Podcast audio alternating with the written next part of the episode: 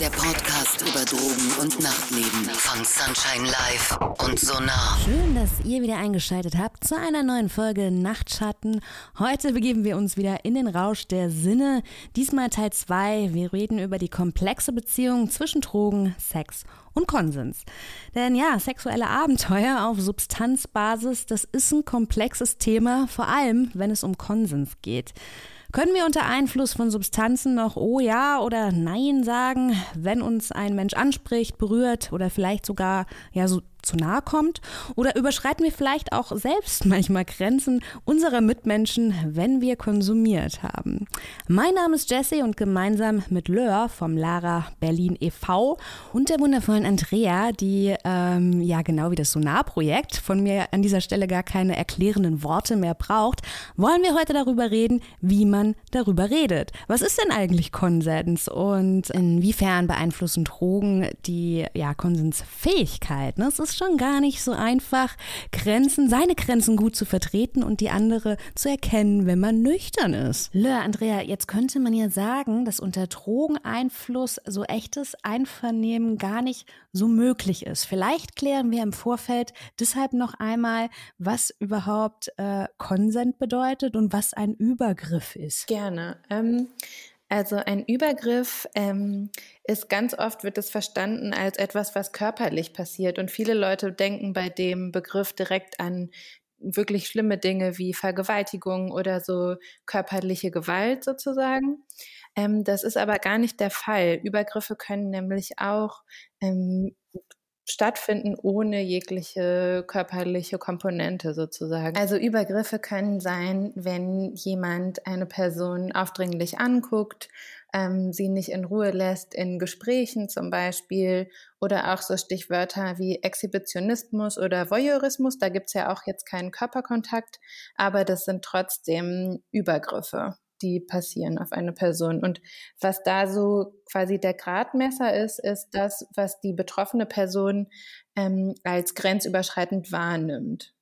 Also genau, es gibt quasi alles, was jetzt jemandem zu viel ist sozusagen oder wo eine Person merkt, hey, da wurde meine Grenze überschritten, das ist dann ein Übergriff. Das lässt sich dann vielleicht im Nach hinein viel einfacher sagen als im Vorfeld, dann vielleicht fangen wir auch noch mal damit an, was bedeutet denn Consent? Also ich muss immer explizit Ja sagen. Mm, also Consent ist tatsächlich sogar ein bisschen mehr als nur Ja oder Nein sagen.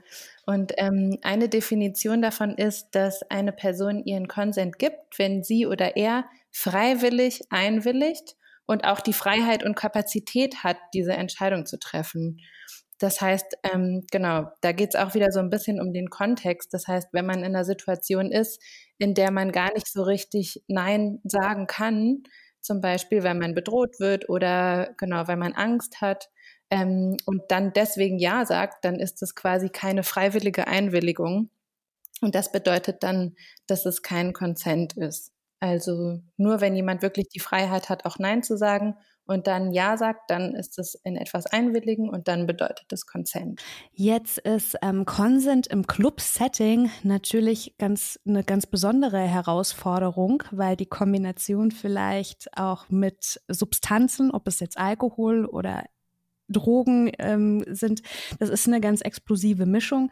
Was sind da die ja, Herausforderungen im Club-Setting und wann sprechen wir hier von sexualisierter Gewalt?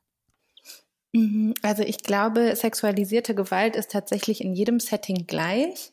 Ähm, Im Club-Setting macht es das nur eben so ein bisschen schwerer. Dadurch eben, wie was du auch meintest, dass ähm, Substanzen konsumiert werden, gerade um eben das Bewusstsein zu erweitern oder Grenzen verschwimmen zu lassen. Das erschwert es dann eben manchmal. Und ähm, ich glaube, ein riesiges Problem, was im Club-Setting besonders deutlich wird, ist, ähm, dass wir auch gar nicht gewöhnt sind, darüber zu reden, über Consent oder über unsere Grenzen zu sprechen tatsächlich. Und dann, wenn man dazu quasi noch in einem Setting ist, wo sich das alles so ein bisschen auflöst oder wo es auch ums Flirten und Leute kennenlernen und vielleicht auch die eigene Sexualität ausprobieren, wenn es darum geht, dann wird es eben nochmal besonders schwer, wenn da Substanzen konsumiert werden, die das eben alles so ein bisschen auflösen. Ich finde, das ist eigentlich schon äh, ein super Einstieg äh, ins Thema, weil letztendlich äh, erfordert auch das, das haben wir auch in ganz vielen anderen Podcast-Folgen äh, schon immer wieder thematisiert, ähm, das erfordert einfach eine höhere Kompetenz.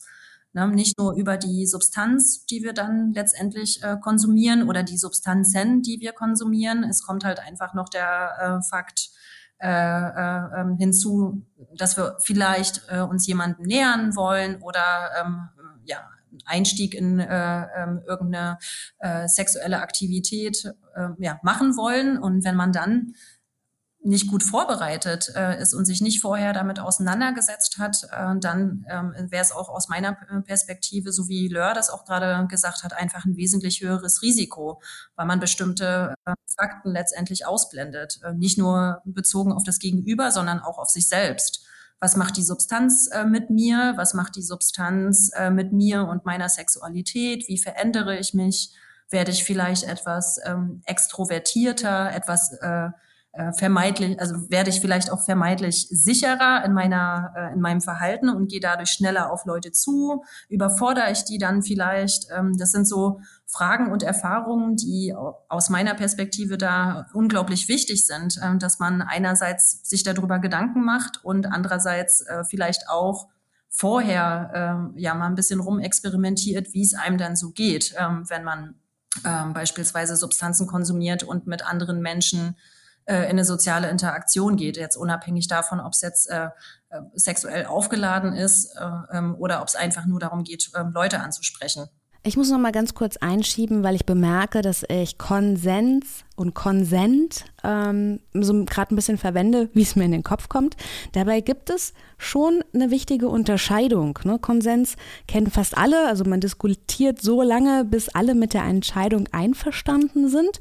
Und ähm, Konsent ist eine Entscheidung gilt, so kei solange keiner ja einen schwerwiegenden Einspruch hat. Also kurz, Konsens ist, wenn alle dafür sind, Konsent ist, wenn keiner dagegen ist.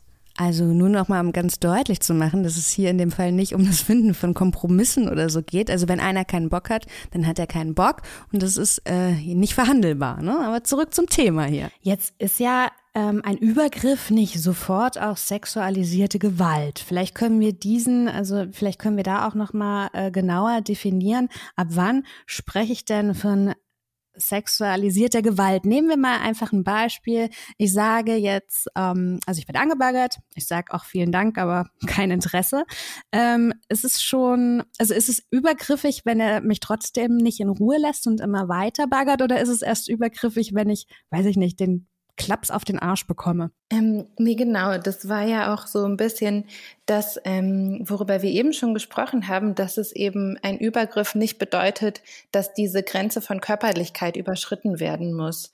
Das heißt, jetzt, wenn wir mal bei dem Beispiel bleiben, du wirst angebaggert und du möchtest es gar nicht und sagst auch, nee, danke, und die Person ähm, hält sich nicht daran, dann ist es für dich ja so, dass eine Grenze von dir überschritten wurde, weil du hast ja Nein gesagt und die Person hört nicht darauf, beziehungsweise respektiert es nicht. Und dann ist es eben übergriffiges Verhalten, wenn die Person das weitermacht. Und nochmal so mit dem Stichwort sexualisierte Gewalt, ähm, da geht es eben tatsächlich darum, dass sie es, ähm, die Gewalterfahrung der betroffenen Person im Vordergrund steht.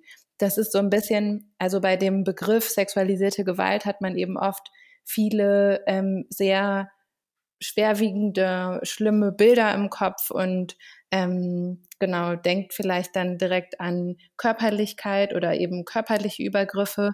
Aber tatsächlich ist dieser Begriff, ähm, der beschreibt, dass es eben ein Machtgefälle gibt und dass Gewalt ausgeübt wird auf eine sexualisierte Art. Und das kann zum Beispiel auch ähm, beim Catcallen sein. Man geht irgendwie die Straße lang und äh, jemand ruft einem etwas hinterher und ähm, das hat so eine sexuelle oder sexualisierte Komponente und die betroffene Person merkt so, boah, ich fühle mich damit irgendwie ganz unwohl oder das überschreitet gerade eine Grenze von mir, dann ist das auch schon sexualisierte Gewalt. Ähm, nur eben ohne Körperkontakt. Da sind wir eigentlich schon beim nächsten Punkt, denn ähm, Grenzen kennen und Grenzen ziehen ist oft gar nicht so einfach. Ich habe zum Beispiel vor kurzem, das passt sehr gut zu dieser Folge, eine Dokumentation gesehen über Demi Lovato, das ist so ein bisschen die Britney Spears der heutigen Jugend. Und die erzählt, wie sie aufgrund von einer Überdosis ins Krankenhaus gekommen ist und im Krankenhaus wird sie gefragt, ob sie einvernehmlichen Sex hatte. Also gar nicht, ob sie Sex hatte, sondern ob sie einvernehmlichen Sex hatte. Und dann wie, aufgrund dieser Frage ist ihr eingefallen, dass der Drogendealer dem sie diese Überdosis zu verdanken hatte, ähm, dass der tatsächlich mit ihr geschlafen hatte. Und dann hat sie halt gesagt, okay, sie hat auf keinen Fall Nein gesagt, denn dazu war sie nicht im aber sie hat auch nicht Ja gesagt. Also es war jetzt auch nicht, war jetzt auch nicht so ihr Wunsch. Was muss ich denn tun, um eigene Grenzen zu wahrzunehmen und wie kann ich sie, wie verhandle ich die? Also ich glaube, ganz wichtig ist tatsächlich, ähm, gerade wenn wir so an das Club-Setting denken und an Substanzkonsum, dass wir uns auch im nüchternen Zustand damit auseinandersetzen, wo eigentlich unsere Grenzen liegen, damit wir dann eben in der Lage sind, in einem Zustand, in dem wir vielleicht so ein bisschen eine veränderte Wahrnehmung haben oder veränderte Bedürfnisse auch, ähm, das besser zu kommunizieren. Und ähm, ich glaube, gerade für weiblich sozialisierte Personen ist es manchmal ganz schön schwierig, dieses Thema Grenzen, weil wir eben auch oft anerzogen bekommen, nicht auf unsere Grenzen zu achten oder die zu ziehen, weil es eben nicht so mit dem weiblichen Stereotyp ähm, oder beziehungsweise den stereotypen Rollenverhältnissen so einhergeht, ähm, dass man bestimmt eine Grenze aufzieht. Und ähm, da denke ich, ist immer ein sehr guter Indikator, ähm, Wut oder Ärger. Also in dem Moment, wo ich merke, boah, das macht mich irgendwie wütend oder das ärgert mich, das ist eigentlich immer ein ganz klares Zeichen dafür, dass die eigene Grenze überschritten wurde. Und ja, ich denke immer, sich generell mit diesem Thema auseinanderzusetzen, egal ob jetzt im Club-Setting oder nicht, ist total lohnenswert, gerade für Frauen, um da eben sich ein bisschen besser selbst zu kennen und dann eben im Zweifelsfall auch schneller oder bestimmter die eigene Grenze aufzuziehen, um genau, sich auch schützen zu können auf eine Art. Jetzt ist natürlich das nüchtern zu reflektieren ein sehr guter, wichtiger Hinweis. Aber wenn ich jetzt zum Beispiel nicht mehr nüchtern bin und ähm, ja, keine Ahnung, hab vielleicht bin da gerade am Machen mit jemandem, manchmal ist es ja auch so ein Prozess. Ne? Nur was ich mit einem nicht mag, mag ich vielleicht mit dem anderen aber schon ganz gerne.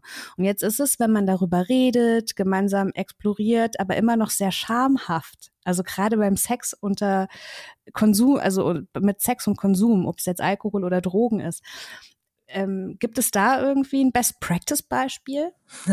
Ja, ich finde das ganz schön komplex. Äh, ähm, also es ist letztendlich muss man es äh, schon so machen, wie äh, Lör das gerade gesagt hat, dass man erstmal ähm, nicht berauschten ähm, Zustand äh, ähm, sich selber klar ist, also sich äh, ähm, seiner eigenen äh, Muster und Emotionen, die man denn so hat in unterschiedlichen Situationen, dass man das auf dem Schirm hat. Und äh, letztendlich ähm, ist es dann mit Substanzkonsum ganz genauso. Ähm, das ist halt einfach noch ähm, Risiko mehr, ähm, was man halt irgendwie zu bewältigen äh, hat. Und wenn man sich einfach ähm, gut kennengelernt ähm, hat mit einer Rauschwirkung beispielsweise, wie man reagiert, ist man auf jeden Fall in bestimmten Situationen wesentlich sicherer. Und wenn jetzt noch der Punkt äh, dazu kommt, äh, dass sich vielleicht ein Gefühl äh, oder eine Situation im Laufe von äh, wenigen Minuten oder vielleicht auch des ganzen Abends verändert und man möchte vielleicht einfach gar nicht weitermachen, hat man eine wesentlich höhere Selbstsicherheit zu sagen, hey, äh, das passt, ist jetzt für mich äh, gerade gar nicht mehr so äh, schön oder wollen wir vielleicht eine Pause machen? Das fällt äh, äh, Menschen grundsätzlich leichter, wenn man sich vorher damit auseinandergesetzt hat. A, in der Wahrnehmung, dass man überhaupt merkt, hier hat sich bei mir gerade was verändert. Das ist mit XY äh, einfach anders ähm, gewesen. Jetzt in dem Setting möchte ich das nicht mehr und das dann auch zu verbalisieren. Ich glaube, das äh, ist halt die größte Krux äh, für, äh, also unabhängig vom vom Geschlecht, dem Gegenüber, mit dem man eigentlich gerade eine schöne Zeit hat äh, oder hatte, zu sagen, dass man das jetzt gerade doch nicht mehr so schön findet und sich einen Wechsel wünscht. Da spielen ja auch häufig ganz viele Ängste mit. Also das Gegenüber auch nicht zu verprellen beispielsweise ähm, oder nicht verletzen zu wollen. Und ähm, ich finde, also was echt wichtig ist, äh, finde ich, ist, da Substanzen auch wirklich mitzudenken, ähm, weil die Substanzwirkung kann ja gerade auch solche Hemmschwellen ähm, verstärken, dass man sich dann vielleicht noch weniger traut, ähm, das zu sagen oder dass man es noch weniger wahrnimmt ähm, oder gar nicht wahrnimmt, äh, so in die Richtung. Das sind halt ja einfach Reflexionsprozesse, die ähm, die man auf dem Schirm haben muss, definitiv, wenn man das Risiko senken möchte, beidseitig. Ne? Also weder übergriffig zu sein, äh, noch Übergriffe zuzulassen. Genau. Jetzt hast du schon gesagt, also Drogen senken eventuell die Hemmschwelle oder erhöhen, ähm, ja, weiß ich nicht, vielleicht eine Scham, die schon besteht. Es ist aber auch so, dass Drogen eventuell implementierte Muster oder gesellschaftliche Rollen noch verstärken können. Wir hatten eben schon das Beispiel, dass weiblich sozialisierte Personen weiß ich nicht, vielleicht seltener Nein sagen können oder denken, sie möchten den Wünschen des anderen entsprechen. Auf der anderen Seite geht es Männern vielleicht auch so, dass sie in ihre Rolle gedrückt werden, oder? Auf jeden Fall, das hätte ich vorhin auch als äh, Lör äh, das gesagt hat, noch gerne ähm, ergänzt, weil ich glaube, dass es für viele äh, äh, männlich sozialisierte Personen auch unglaublich schwer ist, sich erstmal zurechtzufinden. Ähm, also es gibt ja so bestimmte Stereotype, ähm, die überhaupt nicht in Ordnung sind, aber trotzdem weiter äh, über Sozialisation und äh, gesellschaftliches Zusammenleben weiter verbreitet werden. Ähm, und ich finde zum Beispiel Catcalls ein super gutes Beispiel. Ich bin mir sicher, dass äh, meine Elterngeneration noch damit groß geworden ist, dass das total in Ordnung ist und völlig normal und es ist ja eigentlich ein Kompliment. Ähm, und äh, jetzt verändert sich ja viel. Ähm, also es war damals natürlich auch schon kein Kompliment, äh, aber die Wahrnehmung dafür, ähm, ja, überhaupt den Raum zu haben, über, über solche Themen nachzudenken, das hat sich einfach in den letzten Jahren verändert. Und ich glaube, für Männer äh, oder männlich sozialisierte Menschen ist es teilweise noch wesentlich schwerer, äh, weil sie zusätzlicher äh, auch noch äh, ja ver verunsichert werden letztlich. Ne? Jetzt auf einmal äh, wird auf äh, gesagt, das und das geht nicht mehr. Ähm, ähm, also man soll sich vorher ein Einverständnis holen. So, für mich ist das alles selbstverständlich, aber ich kann mir schon vorstellen, dass das manche ähm, echt überfordert. Ähm, und Überforderung resultiert ja meistens dann in so einer Abwehrhaltung und ähm, Aggression beispielsweise. Ähm, und was du gerade gesagt hast, auch mit den eintrainierten Mustern, das äh, trifft auf alle zu. Ne? Wir haben ja ähm, in unserer westlichen Welt, sage ich jetzt mal, ich weiß es jetzt, äh, habe mich damit noch nicht beschäftigt, wie es in anderen Kulturen aussieht.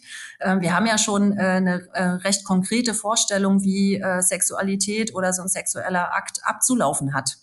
Ähm, das wird uns einerseits über die Pornoindustrie natürlich äh, ganz auf eine ganz schädliche Art äh, beigebracht. Ähm, und dann gibt's ja halt auch so, ein, so eine Art Performance, ähm, so das äh, äh, so ein bisschen Vorspiel, dann so ein bisschen Penetration und wenn der Mann äh, ähm, letztendlich zum Orga Höhepunkt gekommen ist, äh, zum Orgasmus gekommen ist, äh, dann ist es vorbei. So, das ist ja so äh, ähm, ja der übliche, die übliche Choreografie nenne ich es mal oder die übliche Performance.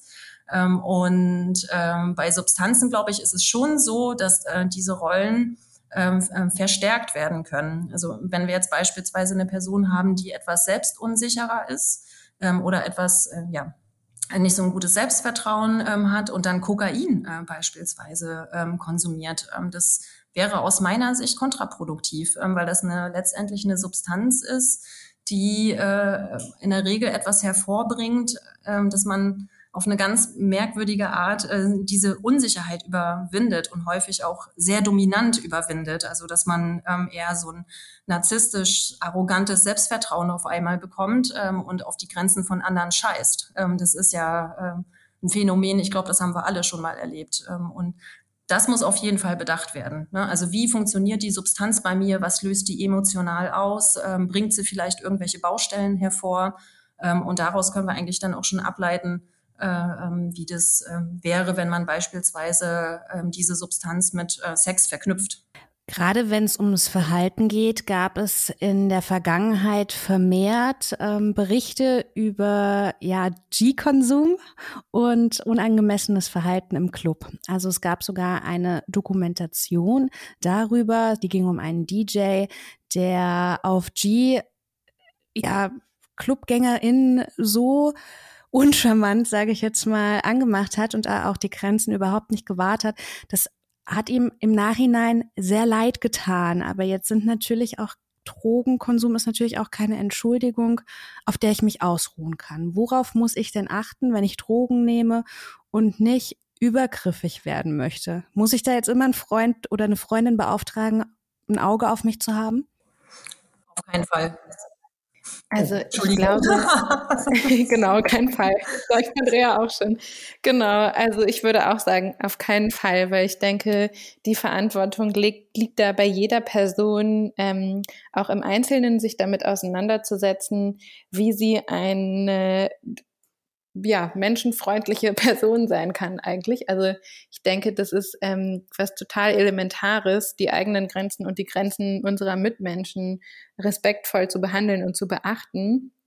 Und ich glaube, ähm, dass es eben generell nicht, wir das nicht gewöhnt sind, über Grenzen zu sprechen oder über ähm, also Grenzen zu thematisieren und dass wir das alle viel mehr machen müssten. Jetzt gar nicht mal nur auf sexuelle Situationen oder Sexualität bezogen, sondern grundsätzlich. Und ähm, ja, ich denke, da muss jede Person einfach auf dem Schirm haben, dass ähm, die Grenzen von anderen wichtig sind und dass man andere Personen auch lernt, einfach zu fragen, was sie möchten oder denen die Möglichkeit oder den Raum zu geben, darauf zu reagieren, was man gerade macht. Und natürlich wird das erschwert durch Substanzen, aber wie du auch eben schon meintest, Jessie, das ist ja keine Ausrede dafür, einfach ähm, den eigenen Willen durchzusetzen gegen den Willen einer anderen Person. Und ich finde als Übung da immer ganz spannend oder so als Gedankenbeispiel, ähm, wenn man sich die Situation vorstellt, dass man mit FreundInnen unterwegs ist. Also jetzt während Corona ist es natürlich ein bisschen ähm, was anderes, aber wenn quasi eine neue Person in den Freundeskreis dazukommt und manche kennen die Person schon und man, man selber kennt sie aber vielleicht nicht und alle umarmen die Person und wenn man sich noch gar nicht kennt, dann wäre ja vielleicht eigentlich auch eine Idee zu sagen, hey, wie willst du eigentlich begrüßt werden? So, willst du eine Umarmung? Willst du einen Handschlag? Jetzt mit Corona willst du mit dem, mit Fistbump oder mit meinem Ellbogen anstoßen oder wie auch immer? Und das quasi auf solche Arten, wo es eben nicht um sehr generell schon emotionale oder für manche Leute schambehaftete Themen wie Sexualität, also um das nicht immer nur auf diesem Bereich sozusagen abzuwälzen, sondern um auch vorher schon zu gucken, okay, wie kann ich denn gut über Grenzen reden oder wie kann ich das mehr zu meinem Alltag ähm, dazu holen, eigentlich Grenzen zu thematisieren, sowohl meine eigenen als auch die von anderen Menschen. Und ich finde es halt auch total wichtig zu unterscheiden. Ähm, also es ist schon wichtig, ähm, Freunden oder äh, ähm, Menschen, die einen auf eine Party beispielsweise begleiten, zu sagen, welche Substanzen man konsumiert. Oder auch zu sagen, ey, das habe ich noch nicht so oft ausprobiert oder äh, ich bin da noch unsicher, äh, können wir da so ein bisschen aufeinander Acht geben. Das ist ein Unterschied zu, ähm, ich will jetzt ein bisschen G äh, konsumieren, kann sein, dass ich äh, nach dem vierten Tropfen äh, ein bisschen touchy werde. Ähm, so, das ist, sind für mich zwei andere Paar Schuhe. Ähm, und äh, gerade bei G, ähm, das hatten wir auch äh, in der Folge ja explizit ähm, gesagt, gerade wenn man es benutzen möchte, ähm, um ähm, ähm, ja, eine sensiblere Sexu ein sensibleres Sexualitätsempfinden zu haben oder ein bisschen mehr horny zu werden oder sonst irgendwie was, dass man das auf jeden Fall vorher in einem geschützten Rahmen ausprobiert, wo halt solche Sachen nicht passieren können. Und ich finde halt eine versehentliche Überdosierung äh, kann halt genau dadurch ähm, vermieden werden. So, und das ist, äh, ich finde, da, da gibt's halt auch irgendwie dann äh, ähm, keine Ausrede. Also gerade wenn es halt über einen längeren Prozess sehr unangenehm ähm, gewesen ist. So Ausrutscher von mir aus muss man dann halt ausdiskutieren und äh, einfach auch äh, den, Wissens, ähm, den Wissensgewinn daraus ziehen, so dass es nicht nochmal passiert. Aber wenn das wiederholt äh, passiert, wäre das äh, für mich eine Person, die äh, ähm, ja kein, ähm, kein, keine kompetenten Entscheidungen für sich und andere ähm, trifft. Aber solche Personen gibt's ja. Jetzt sagst du ganz klar, wenn jetzt jemand auf Ansage sagt, ach, ich nehme heute Abend ein bisschen G, also wenn ich ein bisschen touchy werde, da sagst du auf Ansage auch noch, ist auf gar keinen Fall eine Entschuldigung. Wir müssen noch nicht, wir können auch weg vom G-Beispiel, denn ich kenne genügend Menschen, die unter Alkoholeinfluss nach zwei, drei Drinks zu viel äh, echt sehr unangenehm werden. Ähm, die, die wissen das auch, die bekommen schon immer das Feedback, Mensch, wenn du was, wenn du zu viel getrunken hast, bist du ein Arsch. Ähm, die machen aber nichts. Was würdet ihr denn im Umgang mit denen raten? Keinen Umgang. also ich würde einfach da ganz klar gucken, ähm, ist mir das zu viel? Und gerade eben, wenn es eine wiederholte Geschichte ist, da einfach ganz klar eine Grenze ziehen und ähm, mich aus der Situation entfernen, weil genau, das ist, glaube ich, etwas, wo ich persönlich denke, da habe ich keine Lust drauf, mit Menschen abzuhängen, die unter bestimmten Einflüssen meine Grenze nicht respektieren oder ja, da gar nicht empfänglich für sind.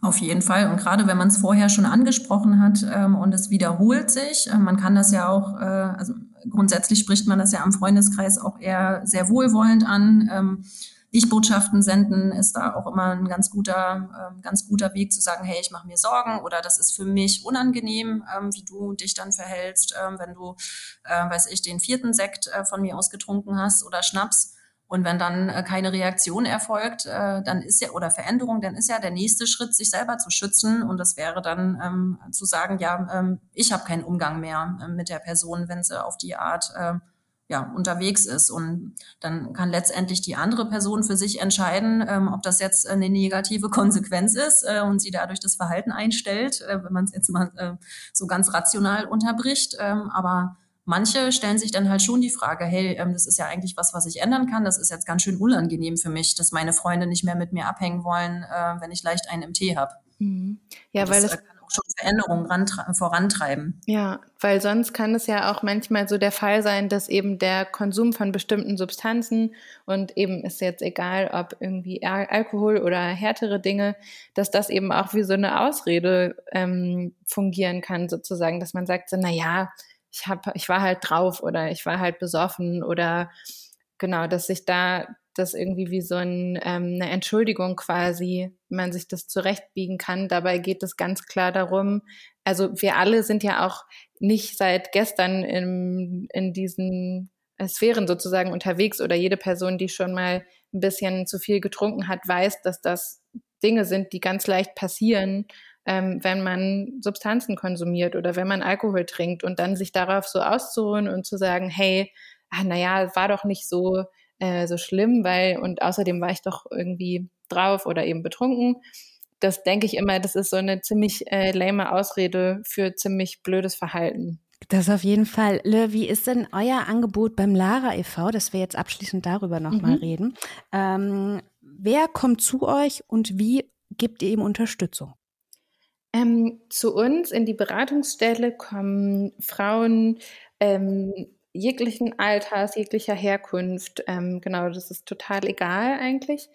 Ähm, und es kommen eben Frauen zu uns, die ähm, sexualisierte Gewalt erlebt haben. Und das ist ganz unterschiedlich, in welchem Kontext das passiert ist. Ähm, genau, wie wir eben das ja auch schon ein bisschen besprochen haben, sexualisierte Gewalt ist nicht immer nur körperlich und wir beraten die eben und versuchen, ähm, sie zu unterstützen. Und das ist eben immer total individuell. Also beim Lara e.V. liegt der Fokus darauf, dass ähm, die betroffene Frau oder die betroffene Person entscheidet oder festlegen kann, wie sie gerne unterstützt werden möchte. Und wir helfen dann so ein bisschen ähm, oder versuchen eben zu unterstützen, so gut es geht. Was heißt das? Sie kann sich das aussuchen, inwiefern sie unterstützt wäre? Was steht denn da zur Wahl? Ähm, genau, also wir bieten Unterstützung an, entweder übers Telefon oder ähm, quasi direkt vor Ort, jetzt auch unter Corona-Bedingungen, also unter den Sicherheitsbedingungen geht es auch.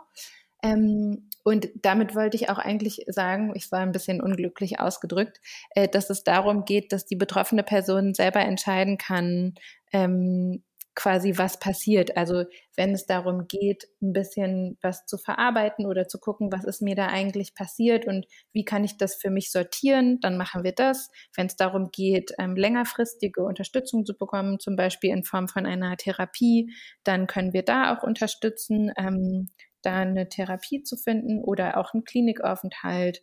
Ähm, es gibt unterstützende Gruppen, also Therapiegruppen oder ressourcenorientierte Gruppen, also ganz viele verschiedene Angebote, aber auch zum Beispiel Dinge wie psychosoziale Prozessbegleitung für den Fall, dass eine Frau sich entscheidet, eine Anzeige zu machen bei der Polizei. Das machen wir. Oder auch diese Prozesse insgesamt so zu begleiten und zu gucken, hey, was macht das eigentlich mit dir und wie geht's dir da? Ähm, das bieten wir an. Also genau, ganz viele verschiedene Dinge, die alle in diesen Kontext fallen von sexualisierter Gewalt. Jetzt hast du schon gesagt, dass Frauen zu euch kommen, beziehungsweise weiblich sozialisierte Personen. Wie sieht es denn zum Beispiel mit Männern aus? Ich hatte das Beispiel genannt von dem DJ, der übergriffig wurde auf G und dem es danach total leid tut. Ich glaube, das ist auch ein doofes Gefühl. Also kann ich mir vorstellen, ne? wenn man sich denkt, boah, ich schäme mich, ich möchte jetzt für immer mich unter meiner Bettdecke verstecken. Äh, gibt es da auch Angebote, vielleicht für Männer und vielleicht auch für Frauen, die übergriffig geworden sind? Also ähm, für Männer gibt es jetzt bei Lara bei uns keine Angebote. Ähm, manchmal sind Partner dabei, ähm, die dürfen aber auch nicht mit in unsere Räume kommen, weil es eine männerfreie Zone ist sozusagen. Ähm, und genau, das ist tatsächlich ein riesiges Problem, dass Täter oder Täterinnen, dass da oft nicht der Fokus drauf liegt, was auch ja verständlich ist, weil in erster Linie, finde ich, sollte es auch um die Betroffenen gehen. Aber statistisch gesehen sind tatsächlich ähm, TäterInnen auch selber betroffen, oft zum Beispiel in der Kindheit oder so, die das dann anders ausagieren, was überhaupt nicht ähm, Menschen, die übergriffig werden, in Schutz nehmen soll. Aber genau, das ist tatsächlich ein großes Versorgungsproblem, dass Leute, die selber übergriffig geworden sind und das gerne verarbeiten möchten und verändern möchten, dass es da noch gar nicht so äh, gut etablierte Hilfsangebote gibt tatsächlich. Das finde ich auch. Und äh, ich glaube, was man ergänzend noch dazu sagen äh, kann, was mir so in den letzten Monaten bei so Aufklärungsprozessen, beispielsweise in äh, Crews, ähm, wo es Übergriffe gegeben hat auf Partys oder innerhalb der Crew, ähm, was ja auffällig war, dass es ähm, gerade wenn es äh, TäterInnen sind, ähm, wo es wirklich nicht äh, die Intention gewesen ist, äh, ähm, jemandens Grenze zu überschreiten oder übergriffig zu sein, ähm, ähm, dass da häufig eine Unterstützung halt fehlt, wie, wie man den Prozess gut gestalten ähm, kann, halt für alle Beteiligten.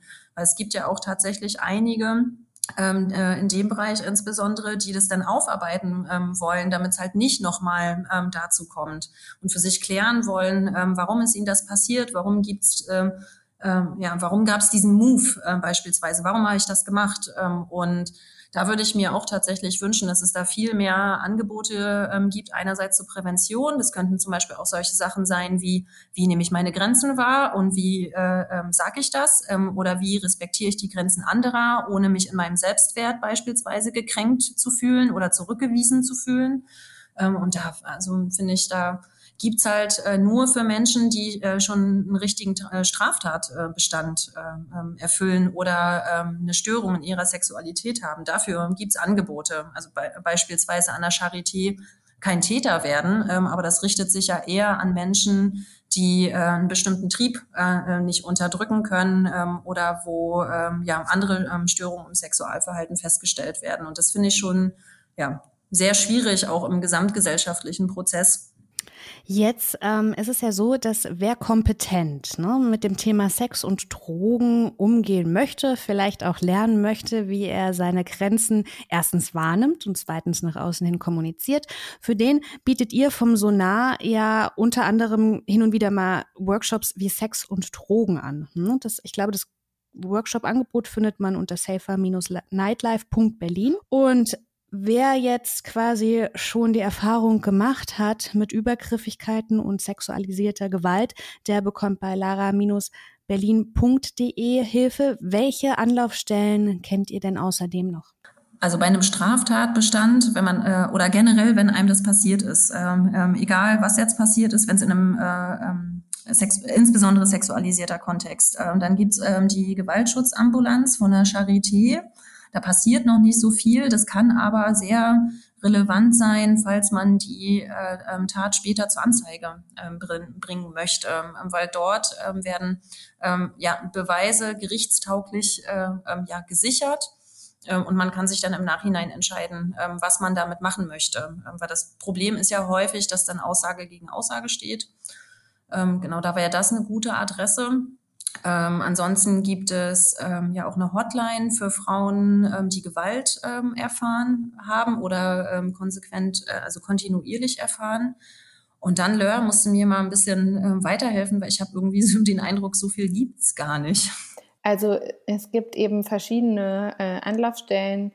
Äh, Tauwetter für Männer ist eben für Männer, die ähm, sexualisierte Gewalt auch erlebt haben, weil das ist, wir haben ja jetzt auch im Podcast sehr viel über Betroffene gesprochen und ähm, da über Frauen gesprochen, aber Männer werden ja genauso Opfer von sexualisierter Gewalt, ähm, beziehungsweise denen kann das auch passieren.